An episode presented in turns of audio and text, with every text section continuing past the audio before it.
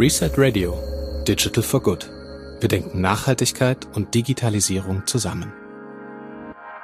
Hallo zu einer neuen Folge von Reset Radio, die sich ein bisschen anders anhören wird als unsere vorherigen Episoden, denn ihr bekommt ein komplettes Interview auf die Ohren und zwar zum Thema Civic Technology oder kurz Civic Tech. Übersetzen lässt sich der Begriff vielleicht am besten mit digitalem bürgerschaftlichem Engagement. Gemeint sind damit Bürgerinnen und zivilgesellschaftliche Akteure, die sich über digitale Anwendungen wie Apps, Webseiten oder Plattformen an Forschung und Politik beteiligen. Die digitalen Tools können dabei einen besseren Zugang zu Informationen schaffen und die Kommunikation und Vernetzung zwischen Bürgerinnen, Organisationen, Communities, Unternehmen, Politik und Verwaltung erleichtern. Auf diesem Weg soll mehr Menschen die Teilhabe an politischen Prozessen ermöglicht werden. Außerdem soll durch mehr Transparenz staatliches Handeln unmittelbar verfolgt und die Rechenschaftspflicht verstärkt werden. Bei Reset haben wir uns in den letzten Monaten mit dem Thema Civic Tech vor allem im Kontext von Umwelt- und Klimaschutz beschäftigt und dazu ein ganzes Online-Dossier erarbeitet. Den Link dazu findet ihr natürlich in den Show Notes. Am Ende dieser Episode gibt es dazu noch ein paar mehr Infos und konkrete Fallbeispiele zu Civic Tech Projekten. Jetzt hört ihr aber erstmal, wie schon angekündigt, das Interview. Geführt hat es meine Reset-Kollegin Indra Jungblut und zwar mit Geraldine de Bastion, die eine echte Civic Tech Expertin ist. Sie ist Mitgründerin und CEO der Berliner Agentur Konnektiv, die vor allem in der internationalen Zusammenarbeit, aber auch in anderen Politikbereichen über den Einsatz digitaler Medien und auch die Nutzung neuer und offener Technologien berät. Außerdem hat Geraldine ein Netzwerk aus verschiedenen Innovation Hubs aufgebaut. Das Netzwerk heißt Global Innovation Gathering und darin sind physische Orte auf fast allen Kontinenten versammelt, an denen digitale Innovationen entstehen. Wer die Republika-Konferenz regelmäßig besucht, hat Geraldine vielleicht sogar schon live erlebt, denn sie ist nicht nur Teil des Programm- und Organisationsteams der Republika, sondern moderiert auch die Bühne. Meine Kollegin Indra hat mit ihr über die Chancen und Herausforderungen von Civic Tech gesprochen, und zwar vor allem im Umwelt- und Klimaschutz. Bevor das Interview jetzt gleich startet, noch eine klitzekleine Anmerkung. Die Audioqualität des Gesprächs hat ein paar kleine Macken. Das Interview wurde virtuell geführt und die Technik hat uns dabei ein bisschen im Stich gelassen. Wir hoffen, ihr habt beim Zuhören trotzdem Spaß. Spannend ist es auf jeden Fall. Also, los geht's mit dem Interview. Geraldine, wie bist du zu Civic Tech gekommen? Ich habe Politikwissenschaften studiert und ich bin damals in den Erstsemester Hörsaal Einführung Politikwissenschaften reingelaufen. Da saßen 2000 andere Menschen und es war das erste Mal in meinem Leben, vielleicht auch das letzte Mal, wo ich mir so strategisch Gedanken über meine Karriere gemacht habe, weil ich dachte, oh, die bewerben sich auch alle zusammen mit dir, wenn die hier raus sind. Und dachte, du brauchst irgendwie ein, ein Thema, eine Nische, irgendwas, was nicht alle anderen auch machen. Und dann kam das irgendwie so zusammen, dass wir einen Freund hatten, der hat sich schon lange in der Jugendpresse engagiert und hat eine Schülerzeitschrift und Jugendzeitschriften rausgegeben. Und wir saßen irgendwann zusammen und haben uns dann 98 entschlossen, einen Verein zu gründen. Der hieß Nara und der hatte zum Ziel, verschiedene Jugendmedien in Berlin erstmal miteinander zu vernetzen und diese zu digitalisieren. Und wir haben praktisch so eine erste Blogplattform gecodet, lange bevor es sowas wie Blogs gab. Und dann Jugendmedien digitalisiert und die miteinander zusammengebracht und vernetzt und angefangen, Medientrainings zu machen für Jugendliche. Wie veröffentliche ich im Internet? Und darüber einfach auch immer mehr weiter drüber nachgedacht, wie kann man denn das Internet für ziviles und soziales Engagement nutzen. Das ist tatsächlich einmal irgendwie so ein Glücksgriff gewesen, einfach ein Themenbereich, wo einfach sehr viele Dinge, an denen ich persönlich eben Interesse habe, zusammenkommen und gerade so diese menschliche Seite der Digitalisierung.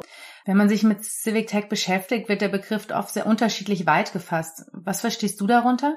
Also ich glaube, es gibt verschiedene Auslegungen des Begriffs und es kommen natürlich auch immer wieder neue Begriffe dazu, was in der digitalen Welt einfach der Fall ist, dass es bestimmte Generationen sozusagen an Begriffen gibt. Ich würde Civic Tech als, als die Nutzung von digitalen Mitteln und digitalen Tools für ziviles und bürgerschaftliches Engagement definieren und eben wie nutzen Menschen digitale Kommunikationswege, wie nutzen Menschen unterschiedliche Technologien, um demokratische und ähm, zivile Engagementprozesse zu gestalten, um sich einzubringen.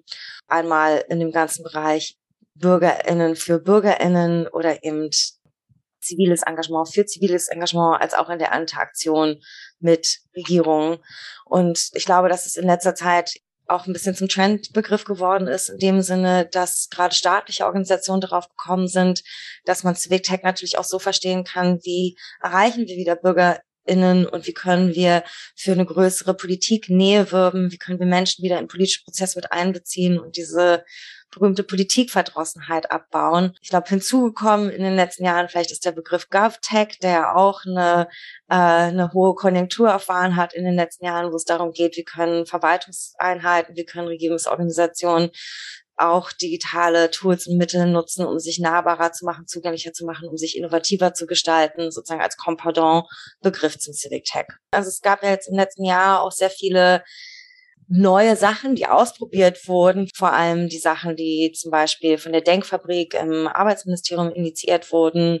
Und ich durfte ja eben auch an dem gemeinsam wird es KI-Wettbewerb mitwirken, wo es eben auch darum geht, bürgerschaftliches Engagement im Bereich KI, gemeinnützig orientierte Entwicklungen im Bereich KI zu fördern. Also mit Technologien Schnittstellen zwischen Bürgerinnen, Zivilgesellschaft, Unternehmen und Regierung schaffen. Ist das der Kern von Civic Tech? Ja, ich würde sagen, ja. Und dann eben auch die Frage, wie können dadurch neue Schnittstellen entstehen, einmal zwischen Communities an sich und zwischen Communities und Regierung und Verwaltung. Mhm. Und die Frage, wie können wir wieder durch Digitalisierung Prozesse öffnen, mehr Menschen mit einbeziehen mhm. und wie können wir so eine gemeinsame Arbeit zwischen BürgerInnen, zwischen Menschen und entscheidenden Organisationen bewirken. Und es ist mhm. natürlich im akademischen Bereich genauso wichtig wie im politischen Bereich. Und welche Rolle spielen dabei offene Daten beziehungsweise überhaupt der ganze Open Source Gedanke? Vieles, was an Civic Tech entstanden ist in den letzten Jahren, kommt sehr stark aus einem bürgerschaftlichen Engagement heraus, was prinzipielle demokratische Grundwerte auch versucht, digital zu interpretieren und zu Leben zu bringen. Offenheit, Transparenz, Fairness und Inklusion und dass deswegen auch eine sehr starke Verwobenheit zwischen dem Open Source Gedanken und der Civic Tech Welt besteht, weil viele von diesen Ansätzen diese gemeinsamen Werte zugrunde liegen haben. Und das sieht man ja auch an den Organisationen. Also wer macht Civic Tech in Deutschland? Die Open Knowledge Foundation und Prototype Fund. Sehr lange sind sehr viele Civic Tech Initiativen einfach darauf beruht gewesen, dass es ein sehr großes Engagement von Menschen, von BürgerInnen gegeben hat, die auf Eigeninitiative eben Dinge voranbringen. Und ähnlich ist es auch im Open Data Bereich, nicht? Es ist ein mhm. Thema, wo Regierungsorganisationen jetzt immer wacher werden zu, auch teilweise, weil der Druck immer größer wird, dass man auch dazu kommen muss, sich andere ähm, Datengrundlagen anzueignen als Stadt, als Bundesland, als mhm. Land und deswegen natürlich die Aufmerksamkeit dafür immer größer wird. Bisher aber sehr viele Open Data Initiativen natürlich zivilgesellschaftlich eben initiiert gewesen sind von Menschen sagen, hey, vielleicht können wir auch mal über Daten nachdenken, lass uns doch mal gucken, was ihr für spannende Daten habt ob man die offen geben kann, ob man da was machen kann, etc. Und es gibt halt dieses Bewusstsein dafür, was wächst, unter anderem, weil der Druck dafür wächst. Ich sehe das vor allem auf den städtischen Ebenen, weil ich in Berlin zum Beispiel hier im City Lab Board sein darf und im Smart City Board. Also wie mit dem Thema Daten umgegangen wird in der Stadt und wie aber auch das Bewusstsein dafür wächst, wie mit dem Thema Daten umgegangen werden sollte. In Deutschland gibt es also durchaus ein wachsendes Interesse an Civic Tech Projekten. Wie sieht das im europäischen bzw. globalen Kontext aus? Ja, ähnlich insgesamt. Und es gibt natürlich einfach Länder, die sehr unterschiedlich mit dem Thema umgegangen sind in den letzten Jahren. Beispiel Estland, das Besondere ist, weil sie das schon so lange machen, ne? Und mhm. weil sie so wegweisend vorangegangen sind, dieses kleine Land irgendwie zu digitalisieren und Open Data da natürlich schon lange irgendwie einen ganz anderen Stellwert hat, Datensätze mhm. irgendwie, die veröffentlicht werden, verfügbar gemacht werden, das auf einem anderen Niveau stattfindet, mhm. als bei uns der Fall ist. Und deswegen man auch schon weiter ist eben in dieser nächsten Generation an mhm. Überlegungen, wie reguliert man das jetzt? Dass es da jetzt neues Bewusstsein gibt, wie nutzen wir denn offene Daten, dass sie wirklich gemeinwohlorientiert eingesetzt werden können, weil man da gesehen hat, dass es natürlich eine sehr klare Tendenz gibt, dass wenn Daten einfach nur als offene Daten ins Netz gestellt werden, dass es eher Konzerne und kommerzielle Startups sind, die davon profitieren und die Sachen, die daraus entstehen, eben auch eher kommerzielle Lösungen sind mhm. als gemeinwohlorientierte Lösungen, was einfach an der Innovationskraft der unterschiedlichen Organisationen liegt, die sich diese Daten eben zu eigen machen können und nutzen können. Ne? Mhm. Sagen wir, es werden bestimmte Mobilitätsdatensätze veröffentlicht. Wer entwickelt daraus Services, die mhm. BürgerInnen wieder zugutekommen? Und in der Regel sind es dann eben kommerziell orientierte Startups, die das machen und nicht gemeinnützige Initiativen, Vereine, weil die langsamer sind oder die Innovationskraft fehlt. Aber der Wunsch ist ja eigentlich, dass genau solche gemeinwohlorientierten Anwendungen aus diesen Open Data Sätzen entstehen und dass deswegen eben auch Überlegungen existieren, wie denkt man über abgestufte Datennutzungskonzepte nach, so dass gemeinwohlorientierte Lösungen bevorzugt werden und einen anderen Zugang zu den dann eben nicht mehr ganz Open Data Sätzen, aber vom Prinzip her immer noch offen gedachten Data Sätzen erhalten. Also wie kriegt man das hin? Und das ist was, wo auch generell drüber nachgedacht wird, so diese mhm. Idee von einmal Data Stewardships. Also wer mhm. hat überhaupt Zugriff auf Daten innerhalb von Kommunen, innerhalb von Städten und wer darf bestimmen, wie diese Daten genutzt und eingesetzt werden können. Mhm. Und statt zu sagen, alles ist einfach offen, gibt es eben unterschiedliche Ansätze, die noch in der Entwicklung sind, wie man ja einmal eben solche Data Trust und Data Stewardships einsetzen kann, dass Zwischeninstanzen geschaffen werden und wie diese dann designt werden könnten, wer diese Stewardship-Rollen einnehmen kann. Also es sind zunehmend eben Dialoge im Gang, wo solche Konzepte eben gemeinsam mit Regierungsorganisationen besprochen werden wo wir auf der nationalen und europäischen Ebene halt noch so ein bisschen in Anfängen stecken, aber auf städtischen Ebenen da schon sehr, sehr viel passiert. Und und es gibt super tolle Projekte, die einen fantastischen Schatz an Open Source Grundlagen dafür entwickelt haben, wie zum Beispiel das Decode Projekt aus Barcelona und Amsterdam, die ja auch Civic Tech Infrastrukturen, wie zum Beispiel Decidem als als Plattform, worüber Entscheidungen, Konsultationsverfahren gemacht werden können, mit BürgerInnen entwickelt hat. Also wirklich so ein Open Source Toolsatz für Civic Tech und städtisches Management mhm. und die sich eben auch schon mit solchen Datenkonzepten auseinandergesetzt haben und da Ansätze für entwickelt haben, die natürlich jetzt auch von anderen Städten weitergedacht werden. Du hast viele Beispiele genannt, die bei demokratischen Prozessen ansetzen. Was meinst du, können uns Civic Tech Lösungen dabei helfen, die Klimakrise in den Griff zu bekommen? Einerseits finde ich, dass es hier ganz inhärente staatliche Aufgaben gibt, die auch von staatlicher Seite ausgeführt werden sollten, wo es einfach keine vernünftige Verantwortungsübernahme in diesem Land leider gibt. Und dazu gehört in allererster Linie der Infrastrukturausbau. Und zwar, dass zum Beispiel der Mobilfunkstandard 5G die gleiche Datenmenge mit fast 80 Prozent weniger Energie verträgt. Das heißt, moderne Infrastrukturen sind auch klimaschützend. Und dann geht es eben auch darum, wie können wir Druck auf unsere Regierung aufüben, um dieser Verantwortung nachzukommen. Dann gibt es natürlich auch sehr schöne Entwicklungen, die man in den letzten Jahren sehen kann, wo einfach neue Allianzen geschaffen wurden. Und ich glaube, das ist was, wo auch ein ganz großes Anliegen auf beiden Seiten da war. Auf jeden Fall kann ich das sagen, aus Perspektive der so DigitalaktivistInnen dieses Landes oder digitalen Zivilgesellschaft, dass der äh, Wunsch nach Allianzbildung in dem Sinne dass wir eben viele von den Themen, die wir bearbeiten, als intersektorale Themen verstehen, die eben demokratische Grundwerte ansprechen und uns deswegen auch eine Zusammenarbeit mit anderen Bewegungsorganisationen, mit anderen sektoralen Bewegung wünschen. Und da ist so das Zusammenwachsen von der digitalen Zivilgesellschaft mit Klimaschutzorganisationen und Umweltorganisationen ein sehr wichtiger Faktor gewesen. Und zwar alleine deswegen, weil man sich da nicht so gut gegeneinander ausspielen lassen kann. Oh, die mhm. böse Digitalisierung, oh, die böse Blockchain, der Energieverbrauch etc. Das sind ja alles sehr leicht geführte Argumente mhm. und deswegen auch sehr leicht so dann eine Polarisierung oder eine Spaltung in diese Form des zivilen Engagements reinzubringen, wo sie letztendlich aus meiner Sicht sehr, sehr eng zusammengehören und mhm. es sehr wichtig ist, diese beiden Politikwelten zusammenzudenken.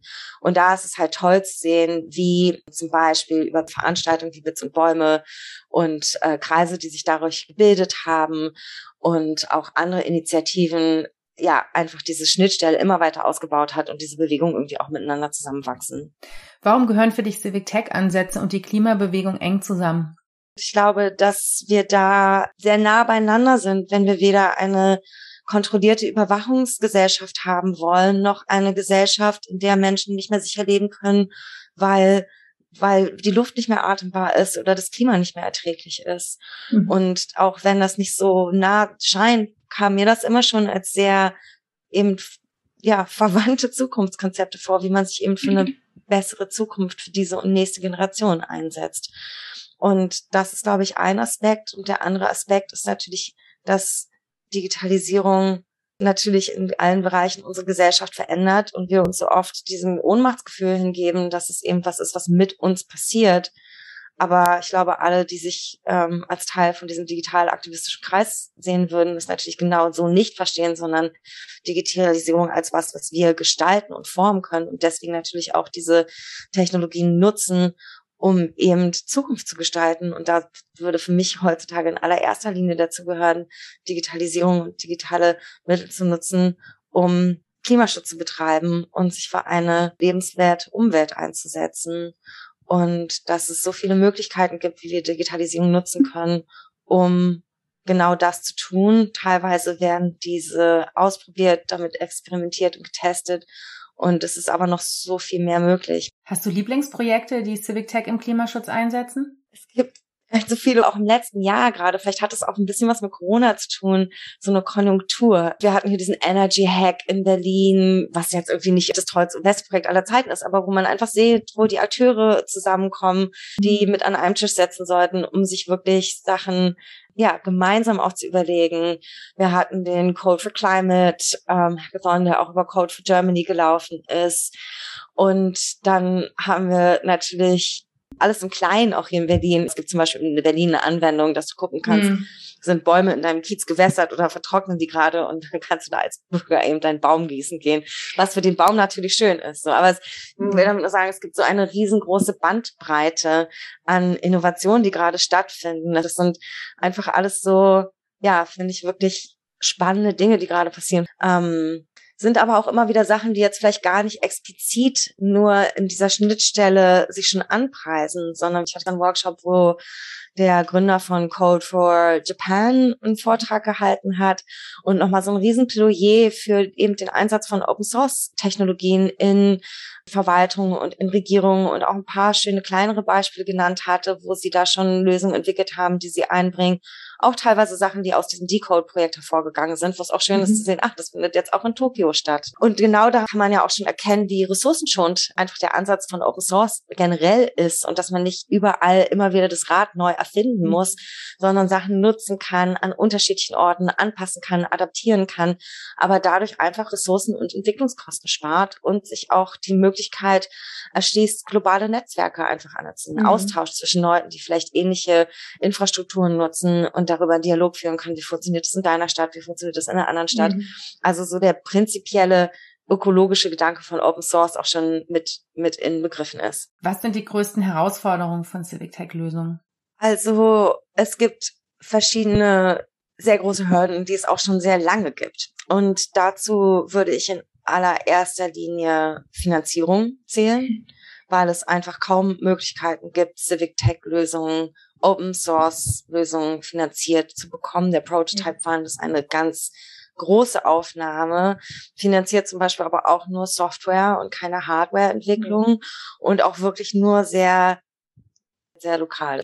Ich fände es toll, wenn es Möglichkeiten gäbe, eben auch, weil es sind globale Probleme, auch globale Entwicklungen und Lösungen in dem Bereich zu fördern.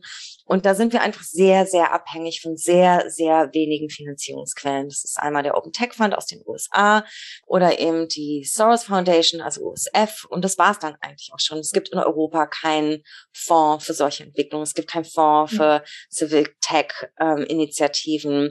Also Finanzierung ist ein riesen, riesengroßes Problem. Anschlussfinanzierung, organisationelle Finanzierung, also Finanzierung, die nicht projektbasiert ist, vollkommen unmöglich. Verwandt damit ist das Problem der Skalierung, auch gerade in Europa aufgrund unserer unterschiedlichen Sprachkontexten und unserer unterschiedlichen Kulturräume, dass es immer noch sehr, sehr wenige gesamteuropäische Tech-Initiativen gibt. Und das ist so schade, gerade in einer Zeit, wo wir ja sehr gut daran wären, diese europäischen Gedanken aufrechtzuerhalten, mit Leben zu füllen, zu mhm. unterfüttern und eben auch mit vielleicht Tools zu begleiten, so dass, dass andere Verbindungen entstehen können. Eine andere Hürde ist auf jeden Fall die Übermacht bestimmter Konzerne, aber auch generell kommerziell interessierter Kräfte an der Aneignung von Daten mhm. und den Ausbauen ihrer eigenen Infrastrukturen mhm. und wie schwierig das dann macht für andere gemeinwohlorientierte Organisationen, was anderes aufzubauen oder da überhaupt mitzuspielen. Das würde ich als mhm. von der von der technischen Perspektive her als das Kernproblem sehen. Also man merkt es auch an seinem eigenen Alltag. Wenn ich darüber nachdenke, okay, teile ich Google jetzt mit, dass der mhm. Weg falsch war und verbessere ich den und ich ja. möchte dieses Wissen teilen und andere Menschen davon profitieren lassen, aber ich möchte nicht Google davon profitieren lassen, aber mhm. ich habe keine andere Alternative. Natürlich kann ich manche Sachen auf OpenStreetMap vermerken, mhm. aber es gibt so eine massive Verdrängung dieser Lösung, auch gerade im mhm. öffentlichen Bereich, weil einfach die Anfälligkeit dafür so groß ist. Oder wie wir es jetzt gesehen haben während Covid, keine von den Schulclouds funktioniert. Was passiert? Es werden Räume aufgemacht, ja. dass andere kommerzielle Plattformen eben Einzug bekommen. Und das sehen wir in allen Sektoren, in allen Bereichen. Und es ist so schade, weil wie toll wäre es, wenn wir ein irgendwie öffentlich-rechtliches, kollektives Wissen wie Google hätten, wo dieses Wissen auch tatsächlich der Allgemeinheit ähm, gehören mhm. würde und vielleicht noch mehr Bürger und Bürgerinnen Lust haben, es dann auch zu teilen, mitzuteilen und gemeinschaftlich mhm. in Wert zu setzen. Und wie können wir da hinkommen, dass solche kooperativen Lösungen wirklich von Bürgerinnen umgesetzt werden und nicht von einzelnen Unternehmen? Enteignen. Doch, ich finde schon. Also ich, ich würde ja. mir natürlich eine Welt wünschen, in der es kooperative Plattformlösungen gibt, in der es andere Instanzen gibt. Ich glaube, das ist alles tatsächlich sehr denkbar und auch denkbar, dass es dafür Modelle gibt, wie sowas nutzbar und finanzierbar ist, ohne dass man jetzt in der kompletten Utopie sich befindet. Mhm aber auch da wieder, die Lobbymacht dieser Plattform ist so groß. Ähm, mhm. Da sind sehr, sehr wenig Denkräume dafür. Ich erlebe das immer wieder in Deutschland, dass wir zwar diesen europäischen dritten Weg groß bepreisen, anpreisen mhm. und wenn man fragt, aber wie machen wir das? Wie machen wir das denn ganz praktisch? Können wir uns dann auch europäische Plattformmodelle mhm. ähm, vorstellen, die vielleicht unter sozialen marktwirtschaftlichen Konzepten irgendwie funktionieren? Kommt sofort ein, nein, nein, nein, nein. Mhm. Wir brauchen doch eine neue eigene Plattform aufbauen und wieder dieses totale Ohnmachtsgefühl. Wie schaffen wir es denn, Menschen dazu zu motivieren, sich in digitale Entwicklungsprozesse aktiv einzubringen? Ja, da ist natürlich irgendwie das Schlüsselwort immer digitale Bildung. Mhm. Und wie lernen Menschen überhaupt, wofür diese Technologien alles nutzbar sind? Wie lernen Menschen den Umgang mit eigenen Daten und eben weg von diesem Ohnmachtsgefühl zu kommen? Und ein Weg dahin wäre es aus meiner Sicht erstmal flächendeckend digitale Ethik und digitale mhm. Gestaltung als Unterrichtsfach einzuführen wo wir einfach einen anderen Umgang, einen nicht so konsumorientierten Umgang mit diesen Medien lernen und Menschen vielleicht auch eben schon im Schulalter eigene digitale Projekte auf die Beine stellen können. Und das war für mich irgendwie so wichtig, diese Erfahrung zu machen, auch eigene Initiativen aufzusetzen. Nicht, dass ich jetzt irgendwie groß coden kann, aber so ein bisschen diesen Blick, so ich kann damit selber was machen und was auch mhm. womit ich Lust drauf habe zu machen, zu entwickeln. Wie können wir also mit Civic Tech Tools Bewegung in das Klimathema bringen? Wo sollten wir ansetzen? Ja, vielleicht fange ich mal an mit ein paar, die nicht unbedingt nur im Civic Tech Bereich liegen, aber ich finde verwandt sind. Ein Thema hatten wir schon vorhin erwähnt, staatliche Förderung, wo fließt die rein? Dann fände ich persönlich es sehr, sehr sinnvoll, wenn wir bestimmte Werte miteinander verbinden und auch entsprechend Förderung darauf abzielen würden. Also so wie es zum Beispiel auch über den Prototype Fund gemacht wird, wenn wir staatliche Investitionen in Startups stecken in diesem Land, warum sollten sie nicht per se in Unternehmen gehen, die sich für Klimaschutz und soziale Kohäsion, Geschlechtergerechtigkeit etc. einsetzen. Das zweite ist, haben wir auch schon besprochen, ist mhm. Open Data sollte auch eine globale massive Initiative geben, die Daten, die gebraucht werden für Klimaschutz bereitzustellen, nutzbar zu machen, global nutzbar und einsetzbar zu machen. Also auch da wieder der Gedanke, wie können gerade die Communities, die davon auch betroffen sein werden, mhm. in der mhm. ersten Linie mit einbezogen werden und mit denen eine Zusammenarbeit hergestellt werden. Das finde ich auch ganz, ganz grundlegend.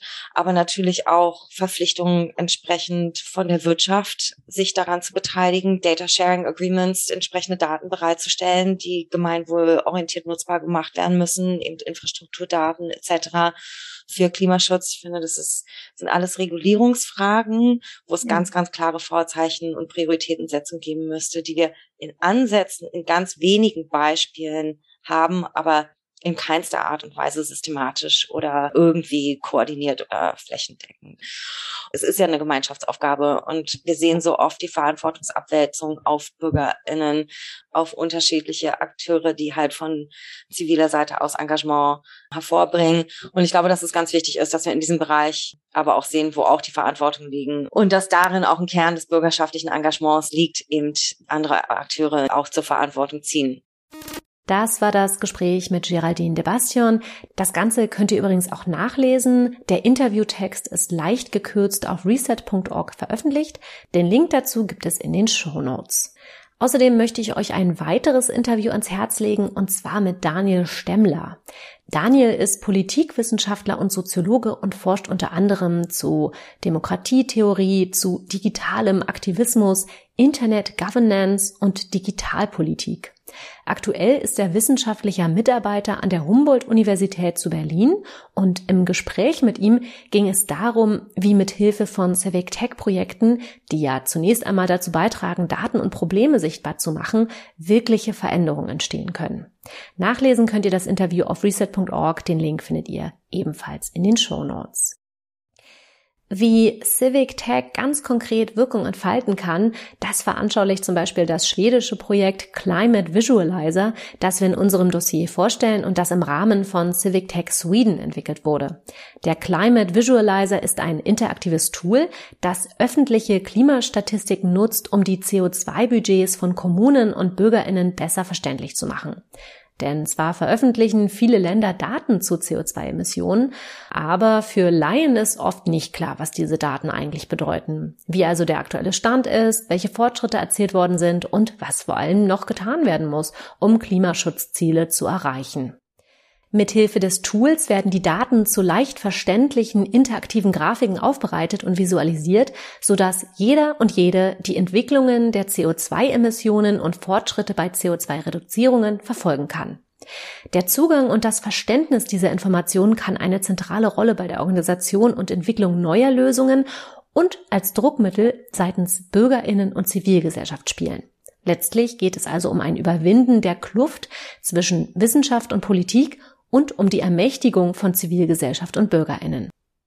Ein, wie ich finde, spannendes und sehr konkretes Beispiel dafür, wie mit Hilfe von Civic Tech und freiwilligen Helferinnen in relativ kurzer Zeit große Mengen an Ressourcen mobilisiert werden können und das meist zu vergleichsweise niedrigen Kosten, ist das Projekt Humanitarian OpenStreetMap. Hier werden, wie der Name schon sagt, kostenlose Open Source Karten für die humanitäre Hilfe bereitgestellt, denn bei Erdbeben, Überschwemmungen und anderen Katastrophenfällen sind möglichst genaue Informationen gefragt, um schnell reagieren und Menschenleben retten zu können. In vielen Ländern, vor allem des globalen Südens, fehlen allerdings aktuelle und detaillierte Informationen über die Boden- und Umweltbedingungen und die Infrastruktur.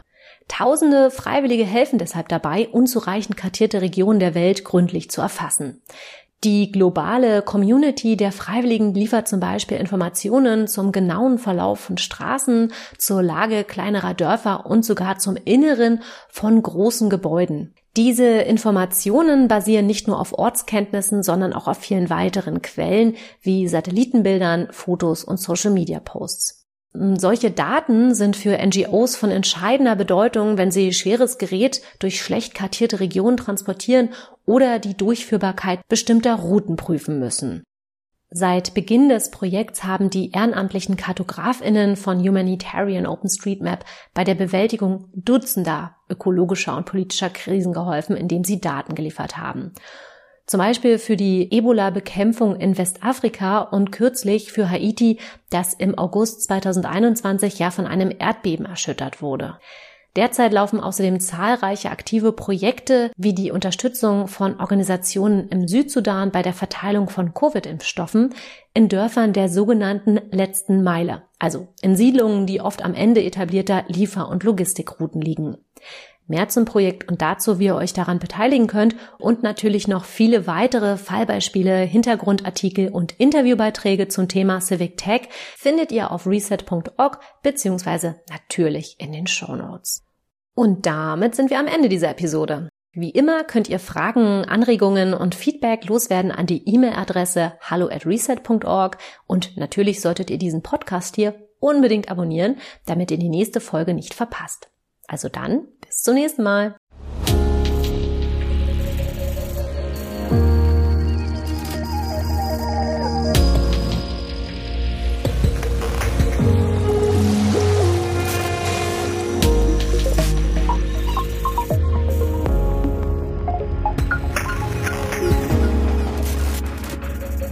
Reset Radio, ein Podcast von reset.org. Diese Podcast-Folge wurde gefördert von der Deutschen Bundesstiftung Umwelt.